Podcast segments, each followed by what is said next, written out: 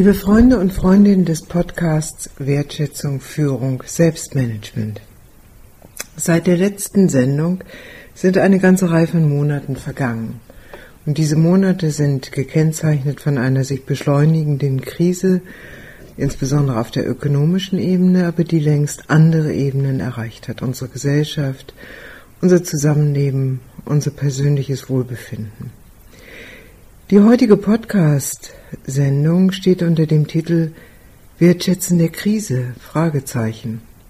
Und das mag manchen absurd erscheinen. Wie kann man eine Krise wertschätzen, die uns in Not und vielleicht in Angst und Schrecken versetzt und die tatsächlich grundlegende existenzielle Probleme für viele Menschen mit sich bringt. Und dennoch gibt es eine Berechtigung, eine solche Krise als etwas zu begreifen, woraus wir lernen können und was uns wachsen lässt. Ich möchte in der heutigen Sendung mich auf die individuelle Ebene konzentrieren, nicht auf die kollektive.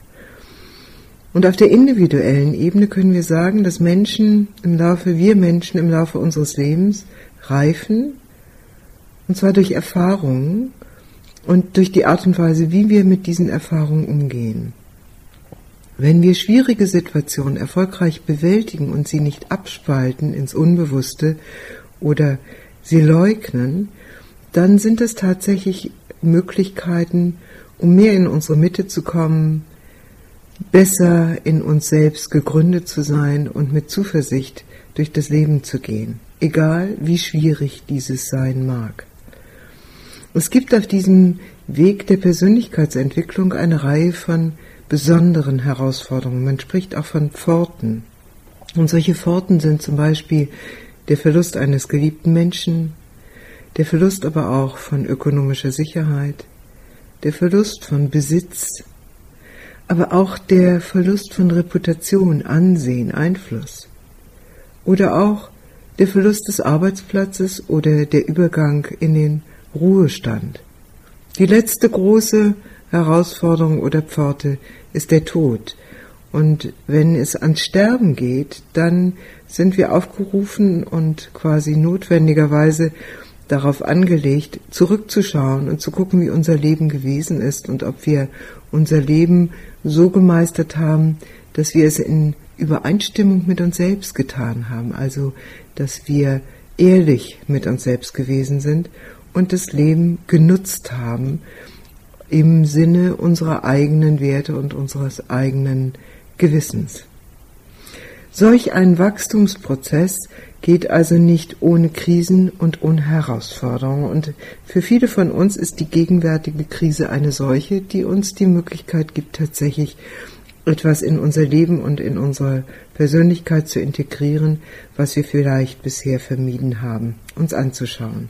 Ängste, die aus der Kindheit noch kommen und die überdeckt gewesen sind, durch Wohlstand und durch Sicherheit oder ähm, Lebensentscheidungen, die mit Berufswegen zusammengehangen haben und die jetzt plötzlich in Frage gestellt sind.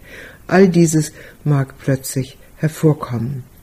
Ich nenne diese Art von Selbstmanagement spirituelles Selbstmanagement. Es konzentriert sich nicht darauf oder weniger darauf, wie wir erfolgreich kommunizieren oder wie wir unsere Work-Life-Balance in Ordnung bringen oder wie wir besser mit unserer Zeit umgehen. Das alles auch. Aber das spirituelle Selbstmanagement, das nimmt Kontakt auf mit der inneren Weisheit, mit der inneren Sinnstruktur, das, was unser Leben wertvoll werden lässt und richtet sich darauf aus, dieses im Leben möglich werden zu lassen. Und so möchte ich Sie jetzt in einer kleinen Übung auf dem Weg eines solchen Selbstmanagement mitnehmen und Sie einladen, sich auf eine Situation zu konzentrieren, die Ihnen im Moment durch die gegenwärtige Krise und alles, was damit hervorbricht, vielleicht Schwierigkeiten bereitet, eine Situation, die sie als belastend erleben, als herausfordernd erleben und mit der sie noch umgehen.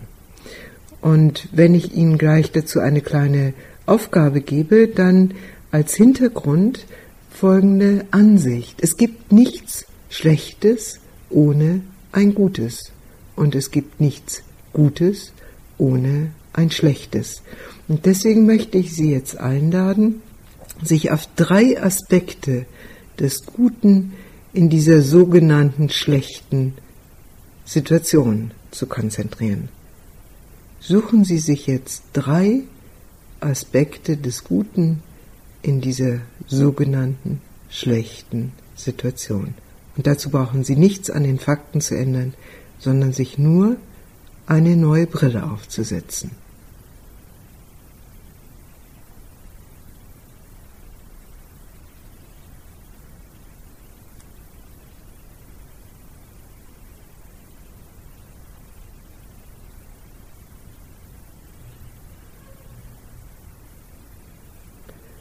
Und wenn Sie damit jetzt noch nicht zum Ende gekommen sein sollten, dann können, dann können Sie dieses sicherlich im Anschluss an diesen Podcast noch für sich fortsetzen und für sich notieren. Und bevor Sie dieses tun, möchte ich Sie gerne noch über einige Änderungen in eigener Sache informieren.